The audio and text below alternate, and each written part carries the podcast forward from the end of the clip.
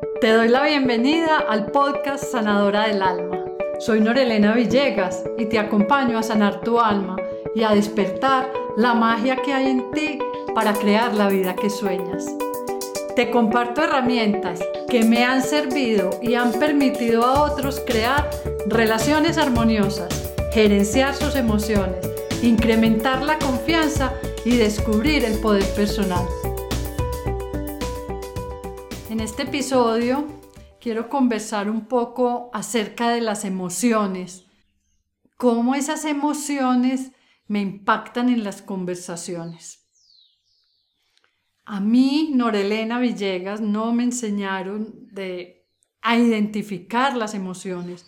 Yo aprendí que tenía algo que me incomodaba, me molestaba, que, que, me movía. Y yo, eh, si me pudieran ver en este momento, estoy tocando mi plexo solar, ahí siento las emociones o ahí he sentido yo como el mundo de las emociones, pero probablemente con absoluta seguridad mis papás ni mis abuelos sabían nombrarlas.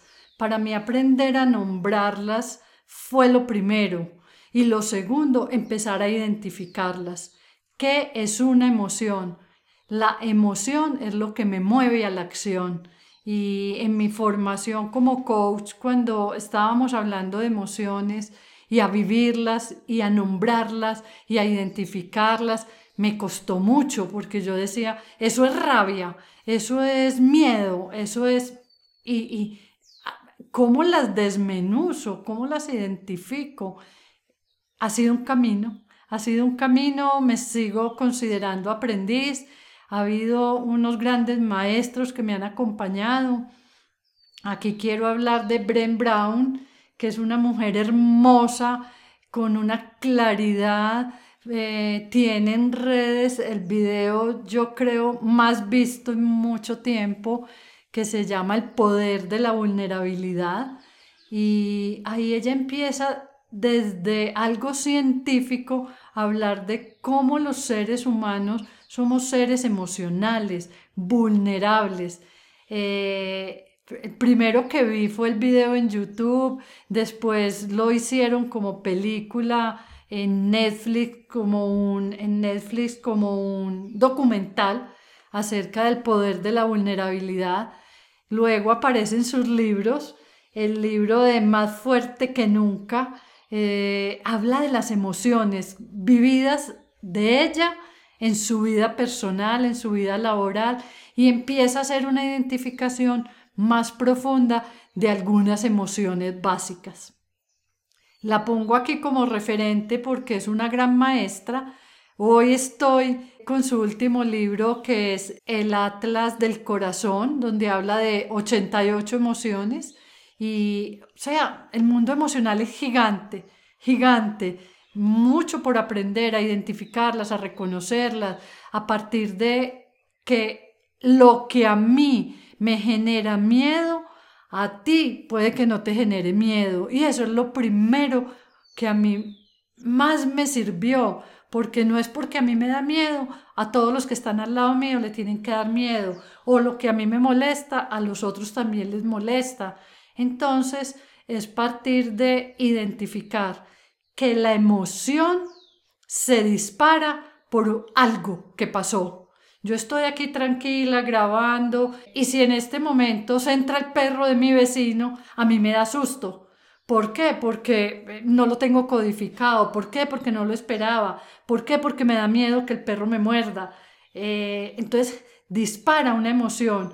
Puede que haya otra persona que al ver el perro lo que siente es ternura.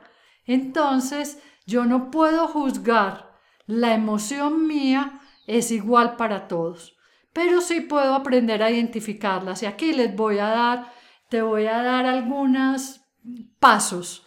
Y es, yo estoy hoy, me levanté bien, tranquila, normal, y de pronto me empiezo a sentir molesta, incómoda, hay algo que no me tiene yo hago un proceso de devolverme. ¿Qué me molestó? Ay, cuando me llamaron a decirme que tenía que presentar una propuesta para mañana y yo hoy el día lo tengo todo comprometido. Entonces empiezo a agobiarme, empiezo a angustiarme, no la puedo hacer, a qué horas la hago, cómo la voy a hacer y empiezo a sentirme, yo porque dije que sí, yo pude haber dicho que no. Entonces em, em, tengo que volver al punto donde mi emoción cambió y ahí identificar cuál es esa emoción que se disparó en mí. Entonces, identifico qué fue lo que pasó.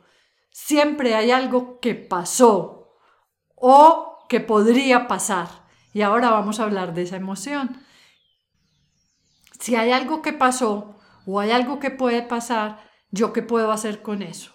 Entonces, identifico el momento, ya voy a, entrar un poco más a mirar cómo identifico la emoción. Identifico el momento, me quito de mi cabeza, me costó mucho y todavía lo trabajo mucho en, en, sesiones individuales y grupales. No hay emociones buenas ni malas, hay emociones. Y si yo no fuera emocional, mi vida sería plana. Y si fuera plana, yo siempre lo he dibujado como como un electrocardiograma. ¿Cómo es el electrocardiograma? Sube, baja, sube, baja, picos. Así son las emociones. Yo puedo pasar por todas las emociones en cinco minutos, en diez minutos, en una hora.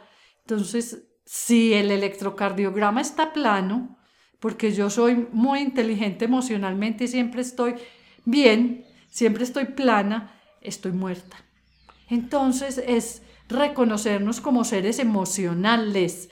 Yo soy un ser emocional, tú eres un ser emocional. Entonces, aceptarlas y cuando la emoción viene, alguna información me trae. Entonces yo aquí muy rápidamente voy a hablar de cinco emociones básicas.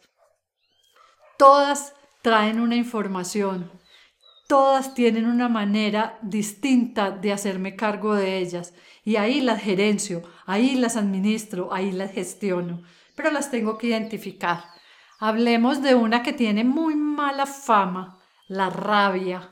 La rabia es una emoción que culturalmente hemos dicho es dañina, es dañina, usted no puede sentir rabia, tráguese la rabia, cuente hasta 100. Y sí, es la emoción que más fuerza y energía tiene. Entonces, frente a la emoción de la rabia, eh, si yo en el momento de la rabia exploto, grito, pego, puedo dañar al otro.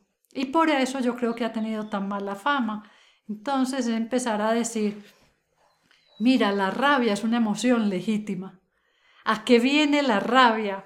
A conectarse con tu dignidad.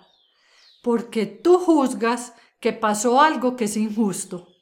Entonces, si yo estoy en una mesa, en la sala de juntas, y todo el equipo directivo está hablando y en el momento en que yo voy a opinar me dicen, tú no opines, a mí me parece injusto que todos puedan opinar y yo no. Ahí es legítima la rabia. Entonces, pues en ese momento yo no voy a explotar, yo no voy a decir es injusto, yo no voy a decir por qué yo no, pero puedo hacerme cargo de esa emoción con una conversación donde reclamo lo que para mí es justo. La rabia es legítima, legítima y viene a conectarse con tu dignidad. En una relación donde tú no pidas lo que es justo, es una relación de atropello. Si mi pareja, yo siento que con lo que hace me violenta, mi responsabilidad es poner el límite. Y es una conversación para decir, basta, eh, me siento atropellada, no me parece justo, si en el trabajo, si con mis amigos hay algo que pasa que yo juzgo injusto, debo pedir justicia. Y yo puedo pedir justicia de muchas maneras, a los gritos, peleando, dañando al otro. Esa no es una manera eh, saludable de hacerlo. Puedo hacer diciendo, saco la rabia, entonces yo el día que tengo esa rabia salgo a trotar diciendo, saco la energía de la rabia de mi cuerpo, le pego al cojín, rayo, cojo un cuaderno y empiezo a rayar. Y como digo yo, hasta con palabras soeces escribo toda la rabia que estoy sintiendo para sacar esa energía de mi cuerpo y diseño la conversación para pedir lo que me parece justo. Entonces la rabia como emoción es legítima, viene a conectarse con mi dignidad, pido lo que es justo y me hago cargo de ella teniendo la conversación, pidiendo lo que es justo desde el respeto y desde la dignidad. El miedo es otra emoción que nos han dicho mucho. No tenga miedo, ¿de qué le da miedo? Que el miedo es, e, e, de, niñas. Eh, sí, el miedo es una emoción hermosa que viene a conectarse con mi cuidado. El miedo es para mí un semáforo en rojo que me dice, cuidado, cuidado, puede haber algo que te dañe a ti o a lo que tú amas.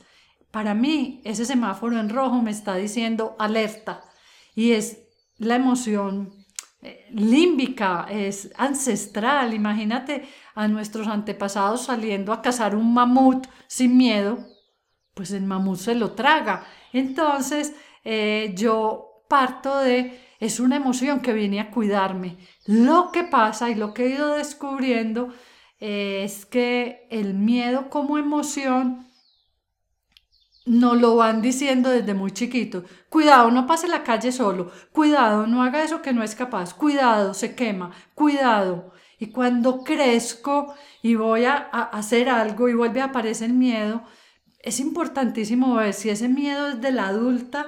Yo ya sé pasar una calle. Eh, no tengo por qué tener miedo.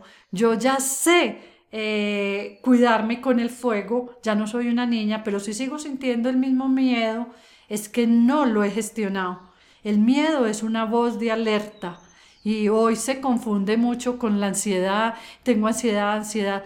Todo lo que esté en el futuro me conecta con el miedo. No ha pasado nada, pero puede pasar. Ay, va a llover, ay, se va a acabar el mundo, ay, me van a echar del trabajo, ay, se va a acabar mi relación de pareja. No se ha acabado, no ha pasado, pero yo siento que puede pasar. Cuando tú estés frente a algo que aún no ha pasado, esa emoción se llama miedo y el miedo viene a decirte cuidado, hay una alerta. Y la manera de ocuparme de esa emoción es disminuyendo los riesgos. Yo disminuyo los riesgos diciendo, ¿cómo me cuido? Si yo tengo miedo de que me despidan en el trabajo, ¿qué cosas hago bien? hago mi presentación, estudio, presento mis temas, soy cumplida, hago todo lo que está en mis manos y con miedo y todo actúo. Eso se llama valentía. Y así yo participo, lo hago y el riesgo sigue estando ahí, pero me cuidé y cuidé lo que estaba en mis manos. Hay otra parte que no depende de mí. Entonces el miedo como emoción viene a decirte cuidado y viene a decirte ocúpate de él. La tristeza es una emoción que viene cuando perdí algo, una relación de pareja, un trabajo, algo que para mí era importante y viene a conectarse con lo que yo valoro, lo que para mí es importante. Lo perdí, hice, estudié todo el semestre para presentarme a la universidad y no pasé, estoy en tristeza. Y la gente que hace normalmente tristeza, tranquilo, no es tan grave, vienen cosas mejores. No, la tristeza viene a decir, hazle el duelo a esa pérdida, porque eso es importante. A eso que perdiste, si tú no le haces el duelo, se va quedando atrapado en tu cuerpo y va saliendo como enfermedad, esa y cualquier otra emoción que no gestiones. Entonces, el, e, esta emoción es preciosa. en la tristeza se aprende muchas cosas, a estar en silencio, a estar en, en pausa, a, ir despacio, a llorar, a, a conectar con el cuerpo que está sintiendo un dolor. Por eso se llama duelo, hago el duelo. La alegría es una emoción, a mí me encanta, pero me encanta también cuando la trabajo con las personas porque dicen, Ay, yo vivo en alegría. Mira, la alegría es una emoción que viene a conectarse con algo que tú lograste y viene para que tú te ocupes de ella celebrando. Entonces sí vivo tan en alegría, sí celebro mis logros. Entonces la alegría es yo me propuse hoy sentarme aquí, grabar este podcast, me felicito porque lo logré, porque para mí es un reto, porque para mí es un desafío. La emoción de la alegría debería estar más permanente en nosotros y más consciente para celebrarla. Es un mundo de posibilidades. Ah, es que todos pasaron a la universidad, eran 300 y yo fui una más. No, pero es que es mi logro. Yo hice cosas para que pasaran. Entonces es empezar a conectarte con lo que para ti es un logro y celebrarlo. Y la quinta emoción de la que voy a hablar hoy es del amor o la compasión, el amor, el amor con mayúscula. Y eso lo aprendí de eh, hace mucho rato de una maestra en el libro de Historia de una chamana urbana de Gabriel Roth. Habla del amor como la emoción que se vive cuando yo vivo las otras. Vivo en compasión, yo puedo estar en compasión con tu dolor porque he vivido mi dolor, con tu rabia, aunque no es mi rabia porque la he vivido en mí. Entonces, el amor o la compasión no es desde la teoría estoy compasiva con tu dolor, pero si yo ni siquiera sé cómo se expresa. Entonces, es una emoción grandota que que involucra las otras emociones y me permite estar en contacto. Estas emociones están al servicio y en, en, en las conversaciones, ¿qué pasa? Que yo no converso con una máquina, yo converso con un ser humano y al ser humano que tengo al frente le pasan cosas. Cuando yo interpreto la emoción desde mi juicio, estoy invalidando la emoción del otro ah, es que ya sé que eso te da miedo. No, a mí me produce miedo, puede que al otro no. Entonces necesito aprender a tener conversaciones desde las emociones. ¿Cómo te sientes? ¿Qué te hace sentir eso? ¿Y cómo puedes ocuparte? ¿Cómo te puedo acompañar? Estamos muy en una sociedad, veo yo que estamos muy en, ay, eso es una bobada, no sientas eso pongámoslo en la conversación, acompañémonos a identificar y hacernos cargo de lo que cada emoción viene a traernos. En las conversaciones, en las relaciones, las emociones siempre van a estar presentes. Entonces empieza a identificar cuáles son esas que están más presentes en ti, cuáles, de cuáles hablas y de cuáles no, de cuáles te ocupas y de cuáles no, porque las emociones que tú no gestionas se quedan atrapadas en tu cuerpo y te hacen daño. Aprender a vivirlas y a gestionarlas es una tarea por mucho tiempo. Ahí les hablé de varios eh, maestros que me han enseñado el mundo de las emociones y podemos seguir aprendiendo. Por último, les quiero dejar un libro que es muy sencillo. Rosalía Pérez habla de Abraza tus emociones. Y desde ahí está diciendo, aprendamos a identificarlas. Y es un libro escrito como para niños, para adultos, que cómo las gestionamos. Hay muchas herramientas, podemos aprender a reconocerlas, a vivirlas y a seguirlas interpretando al servicio de nosotros y de las relaciones que tenemos.